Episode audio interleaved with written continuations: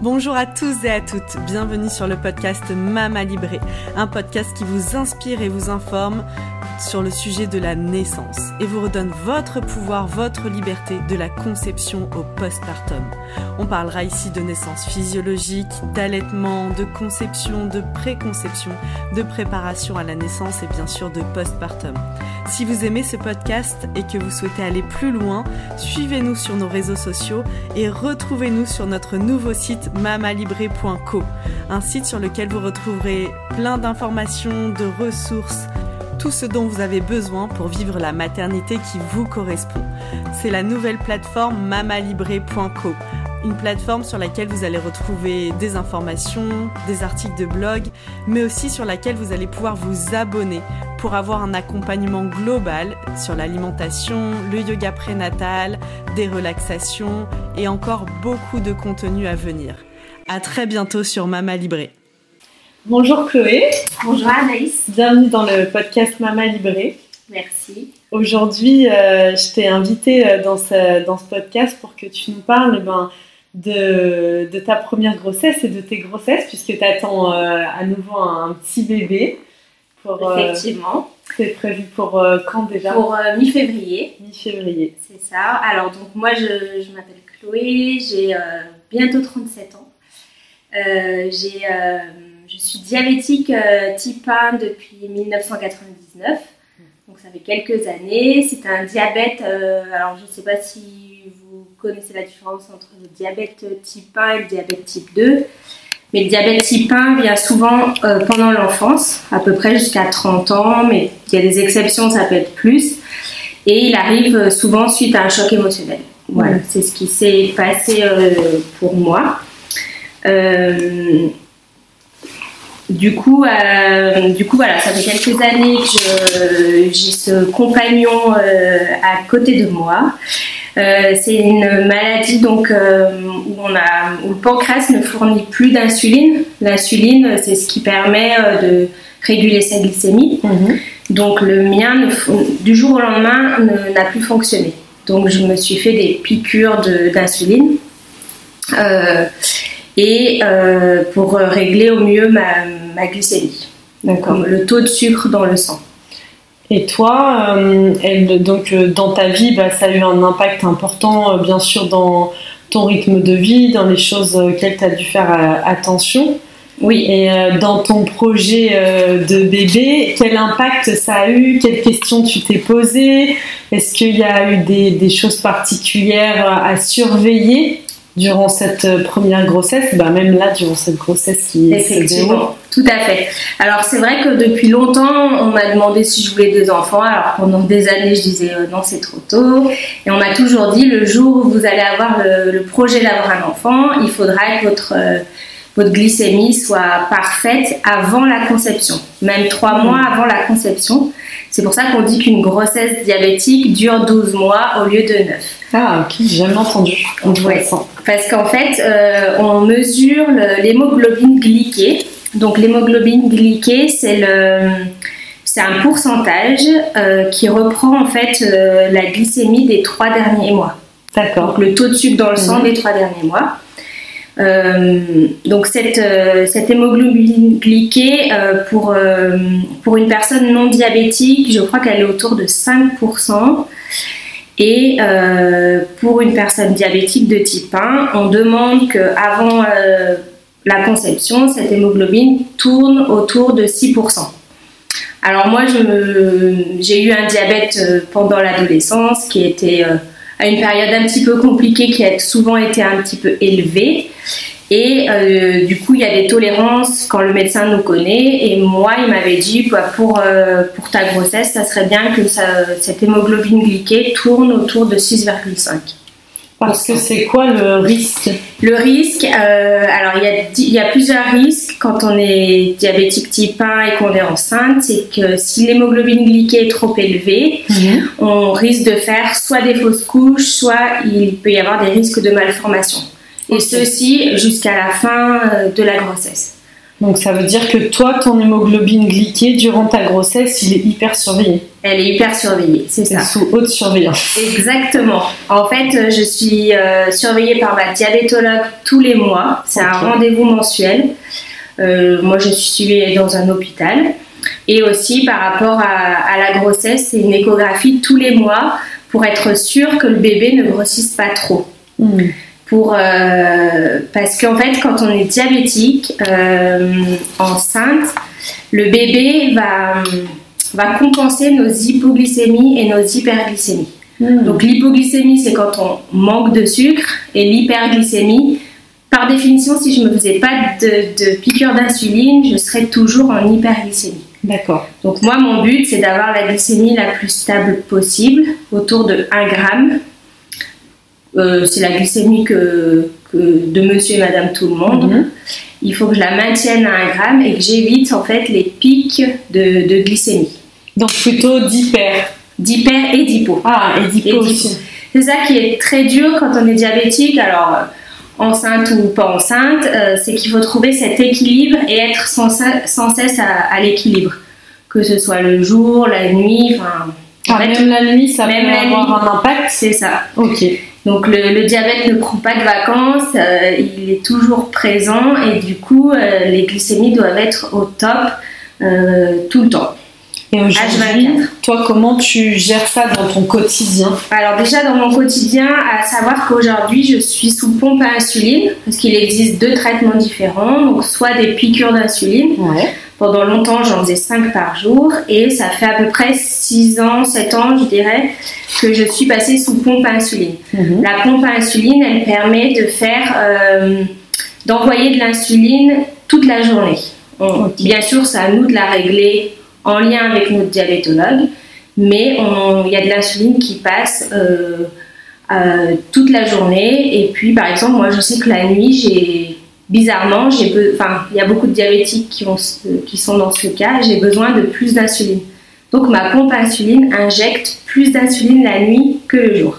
Et avant, quand c'était des piqûres, tu te piquais la nuit aussi? Non, quand je faisais des piqûres, on se piquait seulement euh, à chaque repas. Mhm. Donc ça faisait trois piqûres matin, midi et soir. D'accord. C'était de l'insuline rapide.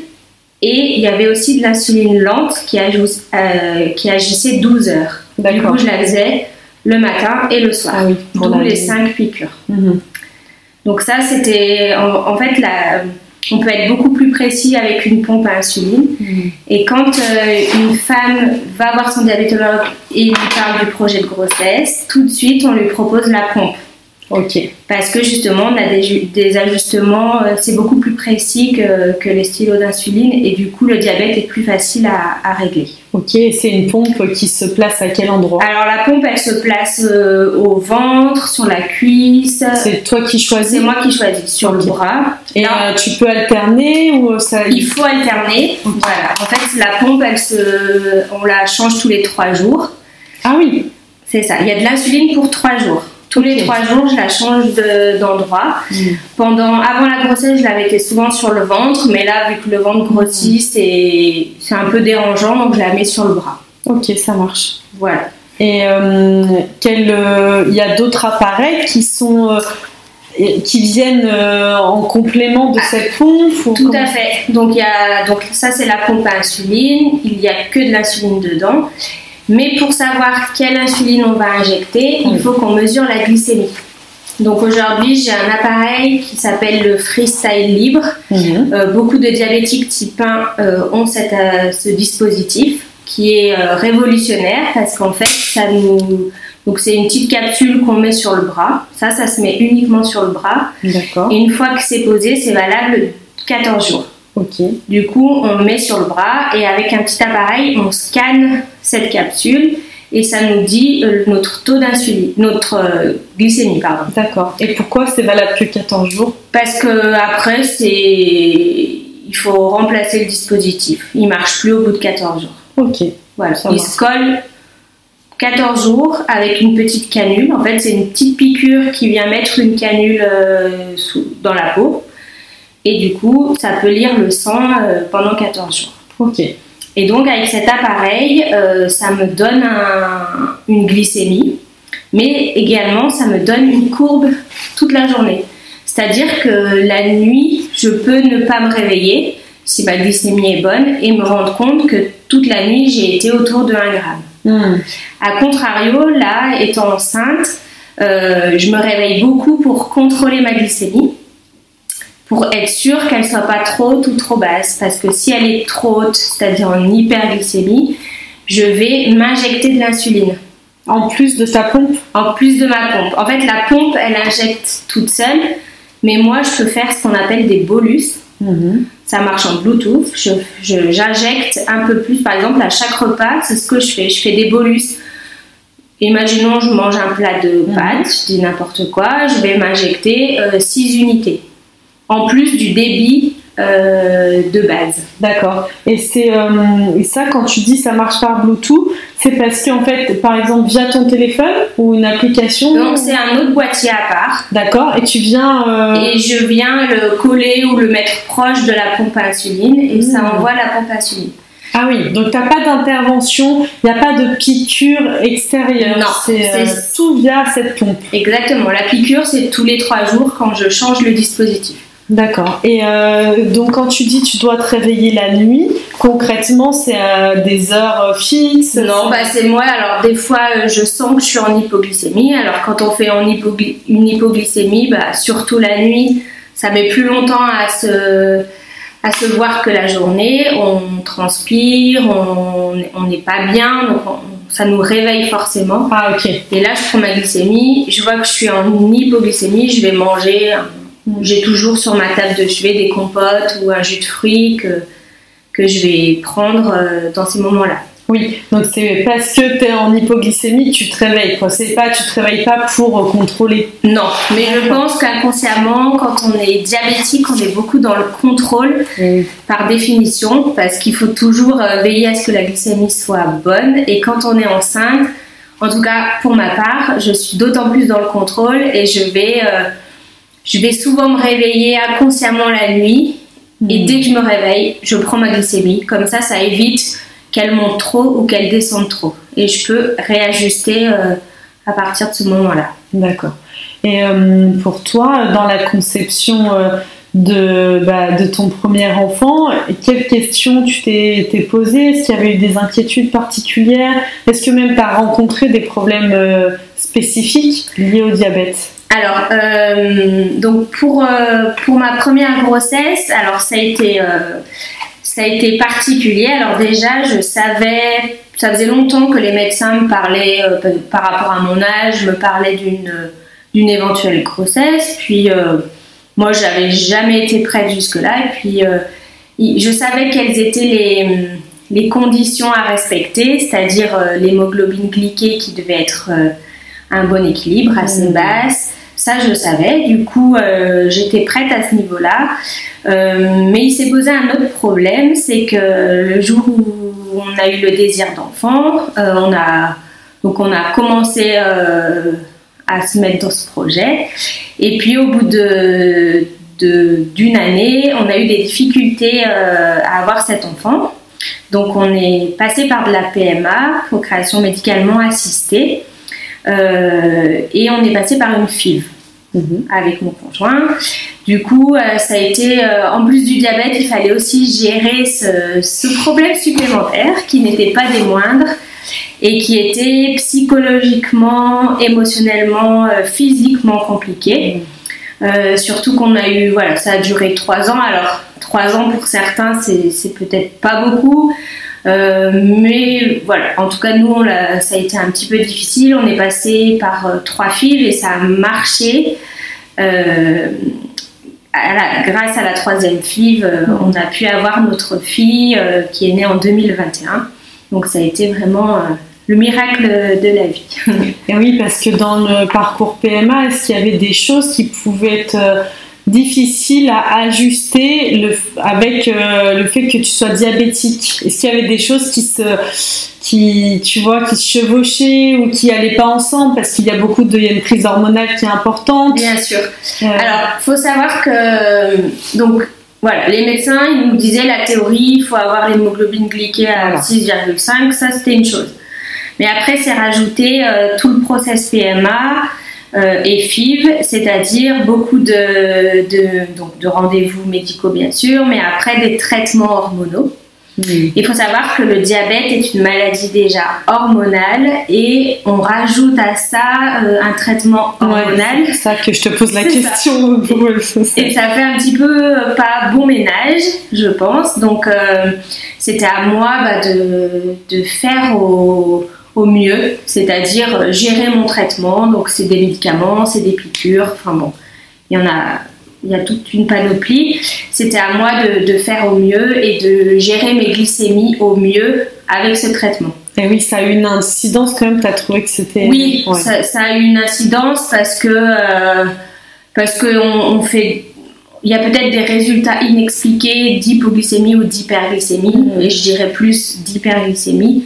Euh, à cause de cette prise de médicaments. C'est ça, d'hormones. Hmm. Donc c'était à moi de faire au mieux. Je faisais comme je pouvais.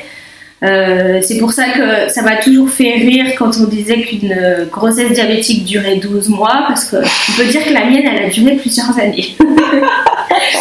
du coup, et pourtant, tu es repartie sur un deuxième. Et pourtant, je suis repartie sur un deuxième.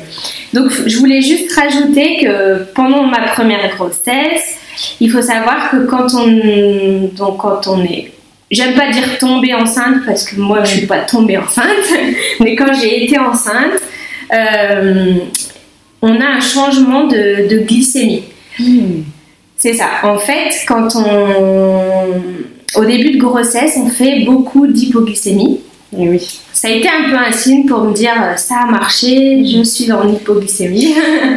Super chaud J'étais contente de me ravitailler euh, toutes les heures. Non, mais en fait, on fait beaucoup euh, d'hypoglycémie. c'est hormonal, en fait, c'est normal. Alors, après, il faut faut prendre ce cas comme une généralité. Faut pas se dire euh, je fais pas d'hypo, euh, je suis pas enceinte, ça va pas marcher. Mais en, gros, en début de grossesse, euh, il me semble que c'est jusqu'à la 32e semaine d'aménorrhée. Mais pareil, c'est en théorie. On va faire pas mal d'hypoglycémie. plus la grossesse va avancer, moins on va en faire. Et après, ça va se stabiliser pendant quelques semaines. Puis à la fin, on va avoir des, gros besoins en insuline. Hmm. C'est-à-dire qu'au contraire, euh, je, vais être en je vais être surtout en hyperglycémie. Je me souviens pour ma première grossesse, j'ai euh, j'ai doublé par deux et demi en fait mes doses euh, normales, hmm. ce qui est énorme. J'injectais énormément d'insuline toute la journée et, je, me contrôlais d'autant plus. Et ça a quoi comme incidence quand tu doubles les, doses comme ça, est-ce qu'il y a des effets indésirables pour toi? Non. Alors, voilà. C'est juste euh, d'injecter beaucoup d'insuline. Moi, je l'ai vu par mon, par mon, euh, mon vécu, en fait. Euh, ça fait peut-être un peu grossir parce qu'on injecte dans notre corps beaucoup d'insuline. Et du coup, euh, voilà, j'ai vu que ça. Alors, il y en a qui diront, peut-être certains médecins qui diront que ça fait pas grossir, mais en tout cas, chez moi, c'est ce qui se passe. Hmm. Mais à part ça, il n'y a pas d'autre effet. Ce qui compte, en fait, quand on est diabétique enceinte, il faut pas trop regarder le poids, machin, mais il faut que la glycémie soit au mieux, soit stable, pour que celle du bébé, voilà, soit euh, pour que le bébé ne se développe au mieux. Se développe au mieux. Et en fait, il faut savoir que le bébé absorbe nos hyper et nos. Hmm. Euh, par le cordon ombilical, en fait, euh, c'est le bébé qui compense hmm. quand on fait des hypos et des hyper. Donc c'est pour ça que quand on est diabétique, on m'a toujours dit, et ça a été euh, vérifié à ma première grossesse, mon premier accouchement, qu'on va faire un gros bébé. Parce qu'il y a toutes ces hypos et ces hyper qu'une personne non diabétique n'a pas. La personne non diabétique, elle va être à une glycémie normale. Quand tu dis normal, c'est stable C'est stable. D'accord. C'est stable vers un gramme. Mmh. Euh, quand on fait du diabète gestationnel, ça se voit pendant la grossesse et c'est pour ça qu'on demande aux femmes de, de suivre un régime. Elles n'ont pas forcément d'insuline, mais suivre un régime pour pas euh, faire monter trop la glycémie, mmh. pour que le bébé ne prenne pas trop de poids. D'accord. Mais bon, je ne vais pas parler du diabète gestationnel parce que je ne connais pas plus que ça. Mais en tout cas, euh, le diabète de type 1, euh, voilà, il faut qu'il soit réglé au mieux pour que le bébé ne fasse pas, euh, ne compense pas trop et ne prenne pas trop de poids. Hmm, ok. Plus on va être euh, proche des 1 gramme et mieux ce sera pour le bébé. Hmm. Donc euh, voilà pour, euh, pour ma première grossesse, on m'a toujours dit tu seras déclenchée. Euh, avant que je sois enceinte, on m'avait dit voilà, le jour où tu auras un bébé, tu seras déclenchée. C'est souvent une césarienne. Alors tout ça, c'est des généralités.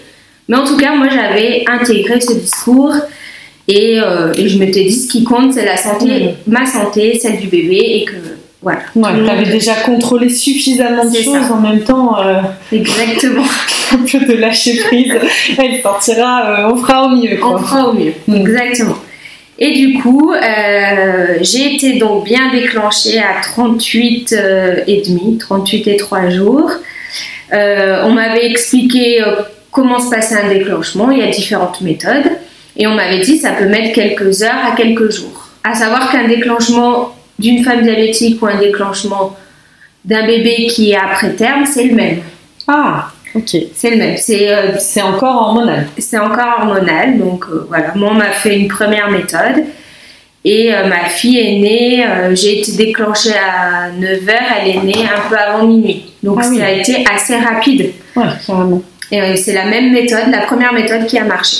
D'accord, c'était quoi du coup? C'était C'était ce qu'on appelle un, un tampon, Oui, voilà, avec. avec des hormones. Et ce- cette méthode a, a marché.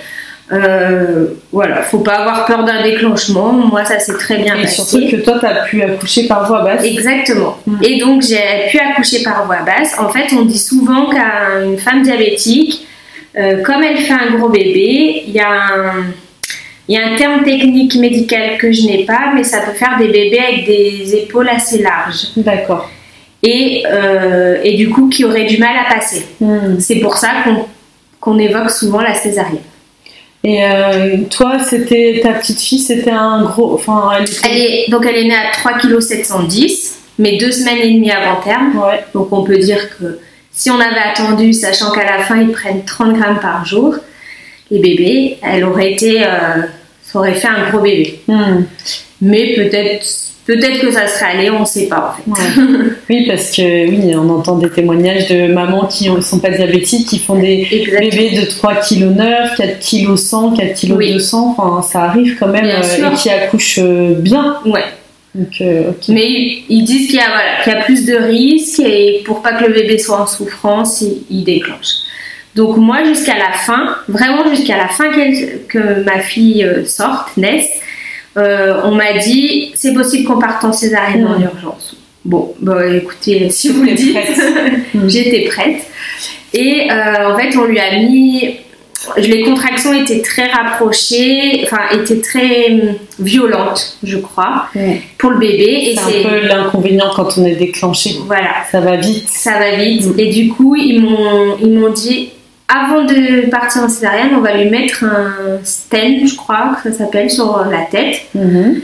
Et ça, ça a pris une autre, euh, une autre, euh, euh, une autre variante. Enfin, et en fait, ce, ce- cet outil qu'ils lui ont mis sur la tête, euh, c'était pour voir, je crois, le taux d'oxygène qui était bon, qui a été bon jusqu'à la fin. Mhm. Et c'est pour ça qu'on a continué ce process et qu'elle est, qu'elle est née par voie basse, sans aucune souffrance. euh, Mhm. Trop bien. voilà. Donc euh, j'étais bah, hyper contente forcément euh, que tout le monde se porte bien. L'accouchement était très rapide. Mais voilà, moi j'ai eu une péridurale parce que par- avec un déclenchement, euh, bah, les- le travail se fait très rapidement et du coup Et les contractions et les sont contra- beaucoup plus. En fait, ton corps, il n'a pas le temps d'assimiler. d'assimiler. Du coup, au ça. niveau de, des sécrétions hormonales, il n'a pas le temps, en gros, euh, de sécréter euh, les, les hormones naturelles qui font la péridurale naturelle. Oui, En fait, avec l'ocytocine, t'as pas le temps, donc euh, c'est très fort d'un coup. Mhm. C'est très difficile de faire sans péridurale euh, quand t'es déclenché. voilà. On m'avait aussi souvent dit ça et bon, je, bon, moi j'avais dit ok pour la péridurale et, et voilà. Aujourd'hui donc je suis donc ma fille est née en avril 2021, elle va bien. Est-ce que t'avais allaité? Oui, j'ai allaité. Est-ce que ça a été compliqué l'allaitement et le diabète? Alors, il y a quelque chose que je veux dire aux femmes diabétiques qui peuvent nous écouter, c'est que, euh, et, que je, n'avais pas su au préalable, c'est que déjà, donc oui, je voulais allaiter, mais je m'étais dit, je ne me mets pas de pression, tu as quand même le diabète qui est une grosse charge mentale, tu verras bien si, euh, tu y arrives. Du coup, euh, j'ai dit au corps médical que je voulais allaiter. La montée de lait a été un peu, euh, un peu, a mis quelques, quelques jours. Et il faut savoir, c'est une sage-femme de l'hôpital qui m'avait dit ça, que pour une personne diabétique, la montée de lait met plus de temps hmm. qu'une personne non diabétique. Ok.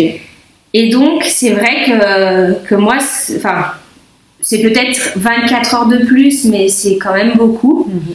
Et du coup, voilà, moi, je n'avais pas eu ce paramètre et c'est pour ça qu'aujourd'hui j'en parle. Je trouve que c'est intéressant de le savoir et surtout de, si c'est votre projet d'allaiter, bah, de ne pas abandonner euh, parce que, et se dire, bah, ça va arriver. Voilà. Mhm. Mais et toi, comment tu avais vécu ça alors Eh ben, j'ai un peu mal vécu. Alors, je suis d'hormones et compagnie. Euh, bah, je me suis mise à pleurer parce que mon bébé pleurait beaucoup et que moi j'arrivais pas à lui donner à manger. Je me suis dit, il faut qu'elle mange.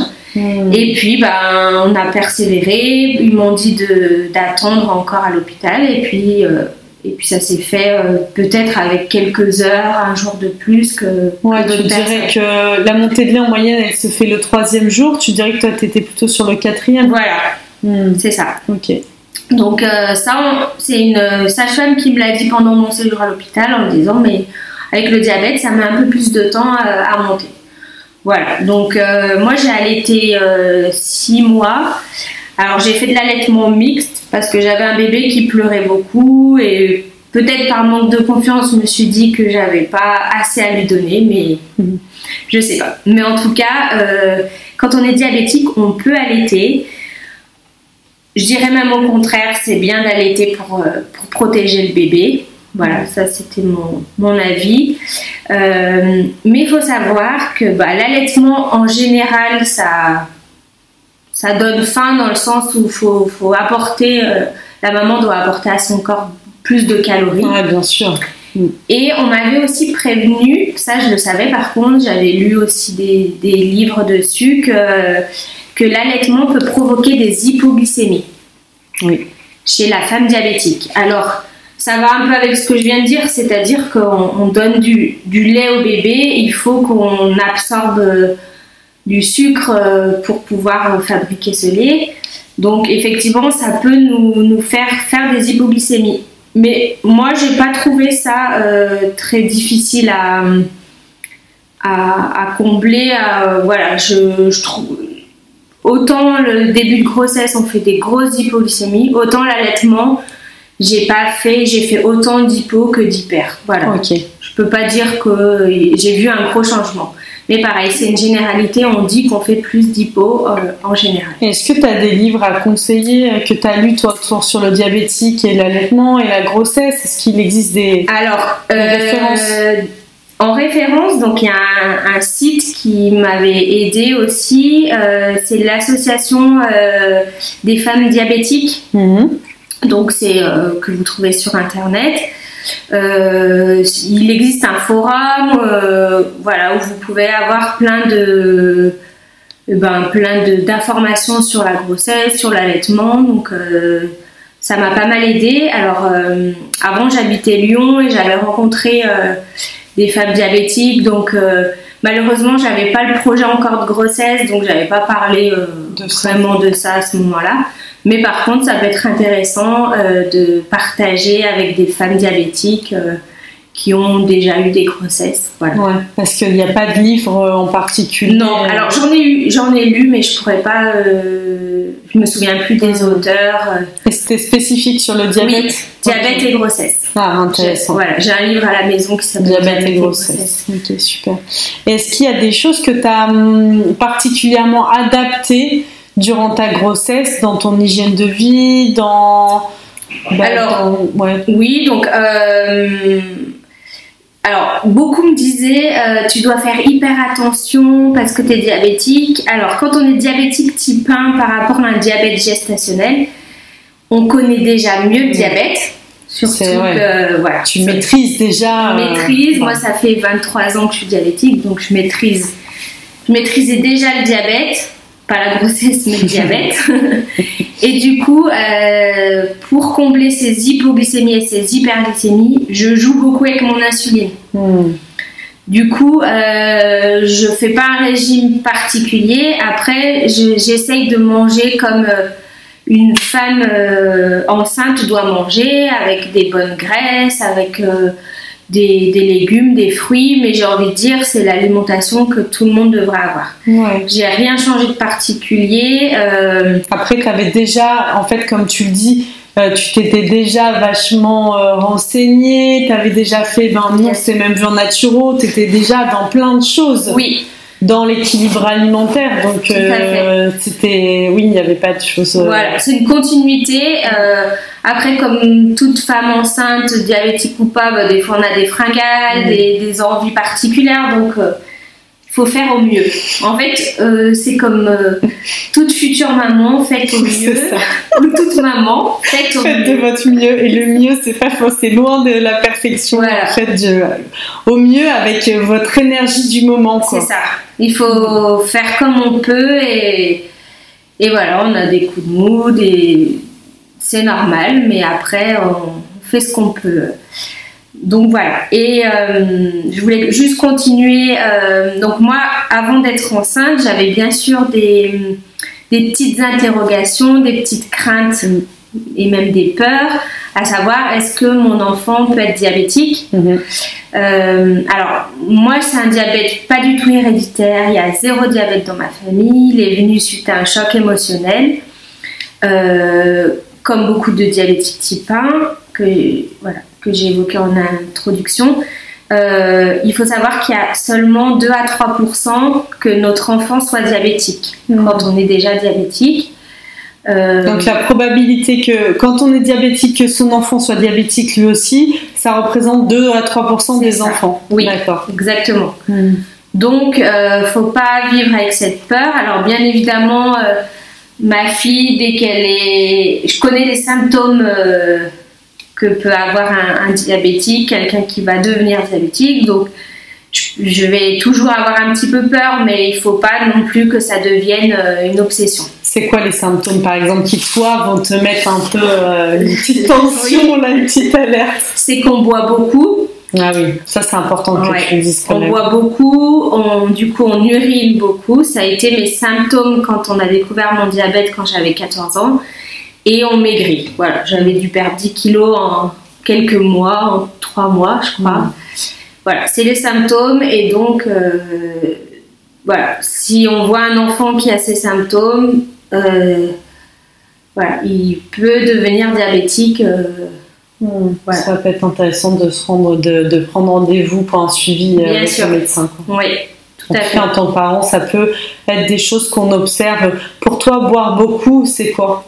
Ah bah boire beaucoup, par exemple, aujourd'hui quand je suis en hyperglycémie, je continue à avoir ces symptômes. D'accord. C'est-à-dire, je peux, moi je buvais 1 euh, litre 5 en une demi-heure avant. Ah ouais. C'est la soif, t'as très très soif? Très soif. Ok. C'est la soif, euh, enfin le corps demande, ouais, il faut boire, il faut boire, et du coup, bah forcément on urine hmm. que de l'eau, hein, que ce qu'on a bu, mais, euh, mais voilà, c'est les symptômes. Mais j'essaye de ne pas vivre dans cette angoisse parce que on a tous plein de maladies en nous qu'on peut transmettre à, nos enfants sans le savoir. Et du coup, euh, voilà, je me dis. Surtout que ta petite fille, elle se porte bien. Voilà, ma petite fille se porte très bien. Alors, il faut savoir que quand, on, quand l'enfant il naît, pendant 24 heures, il est, euh, on, prend sa glycémie euh, pour voir qu'il n'y ait pas de problème. D'accord. Et on, me, on m'a toujours dit à partir de ce moment-là, vous, vous vous occupez plus de la glycémie, vous prenez jamais la glycémie de votre enfant et vous mmh. laissez courir. Et aujourd'hui, ma première fille a 18 mois et effectivement, je ne, prends, je ne veux pas prendre sa glycémie. Je la prendrai vraiment si j'ai un, doute très très fort, mais euh, quand elle est un peu malade, je prends pas sa glycémie, je veux pas l'embêter avec ça, mmh. je veux pas que ça lui provoque à elle des angoisses, du coup je, je le fais pas. Et comment tu as, toi, abordé ce sujet? Est-ce que c'est un sujet dont tu as déjà parlé à ta fille? Eh ben, Est-ce qu'elle te voit oui. peut-être? Elle observe il y a... Oui, alors euh, oui, je lui en parle. Déjà, euh, mes dispositifs, quand on est en t-shirt, euh, bah, sur les bras, ça se voit. Donc, euh, elle essaye de m'arracher ma pompe insuline. Alors, je lui dis non, ça c'est maman, elle en a besoin. du coup, je lui explique à ce moment-là euh, à quoi ça sert. Mais bon, je me dis qu'elle est encore un peu petite. Mhm, Et Bien sûr. de toute façon, elle va me connaître que diabétique. Donc, euh, Mhm. elle, se, elle se fera la chose. Et donc, euh, je voulais aussi continuer, peut-être finir, je sais pas, pour, euh, pour expliquer. Donc là, je suis enceinte de presque, je suis dans mon sixième mois. Et c'est une grossesse qui, euh, par le deuxième miracle de la vie, est arrivée euh, sans traitement, est arrivée naturellement. Donc voilà, allons comprendre. La médecine nous avait dit, euh, vu vos problèmes euh, médicaux des deux côtés, hein, de mon côté puis celle de mon conjoint, ça n'arrivera pas naturellement. Mais au final, bah voilà, je suis enceinte et très heureuse d'accueillir un, un petit garçon pour mi-février. C'est chouette. Donc mi-février, c'est la date officielle, mais ça sera sûrement Oui. avant avec un déclenchement. Ok. Et là, dans les... le fait que ce soit une deuxième grossesse, est-ce que ça a une incidence particulière? Non. La deuxième grossesse, alors, euh, bah, je pense comme toute deuxième grossesse euh, de, de n'importe quelle femme, elle est plus fatigante, surtout quand on a un bébé. C'est qu'on Ah, peut pas aller faire la sieste comme on a envie, c'est ça la différence. Ah non, je... ah, il faut faire à manger et jouer. ah, jouer. jouer. Ah oui. Non, mais moi j'ai envie d'aller m'allonger là. Mais non, ça marche pas. Exactement. Donc le diabète n'a pas de, de, de conséquences, d'influence là-dessus, mais voilà. Hmm. Il faut encore une fois que je sois bien vigilante. Et puis tout à l'heure on parlait de l'alimentation, mais aussi euh, j'essaye d'aller marcher. Ah oui. Alors, euh, une heure tous les jours, je le fais pas, mais euh, dès que je peux. euh, en fait, il faut savoir que le sport en général, avant mes grossesses, je faisais pas mal de courses à pied. En fait, le sport fait baisser euh, la glycémie. Donc, si ça fait baisser la glycémie, on a peut-être moins besoin de s'injecter d'insuline. Mhm. Je sais pas si tout le monde Ah ouais. comprend, mais voilà. Et du coup, le sport est bénéfique ben, pour, pour cette fameuse glycémie et bien sûr pour la tête, pour, euh, pour le corps de la maman et du coup celle du bébé. euh. Donc euh, toi tu fais de la marche. Du coup, là, je fais, voilà, pas de course à pied, mais j'essaye de marcher et puis, et puis voilà, ça me fait du bien et, et voilà. Bah, merci Chloé pour ton partage et pour toutes ces précieuses informations. Tu nous as appris beaucoup de choses. C'était même moi, j'ai appris plein plein de choses. Je te Je remercie. l'espère. Et euh, je te souhaite une bonne continuation dans cette grossesse pour Merci ce petit beaucoup. bébé de février. Merci. Et, et puis je te dis à très bientôt sur Mama Libré. Merci Anaïs. À bientôt.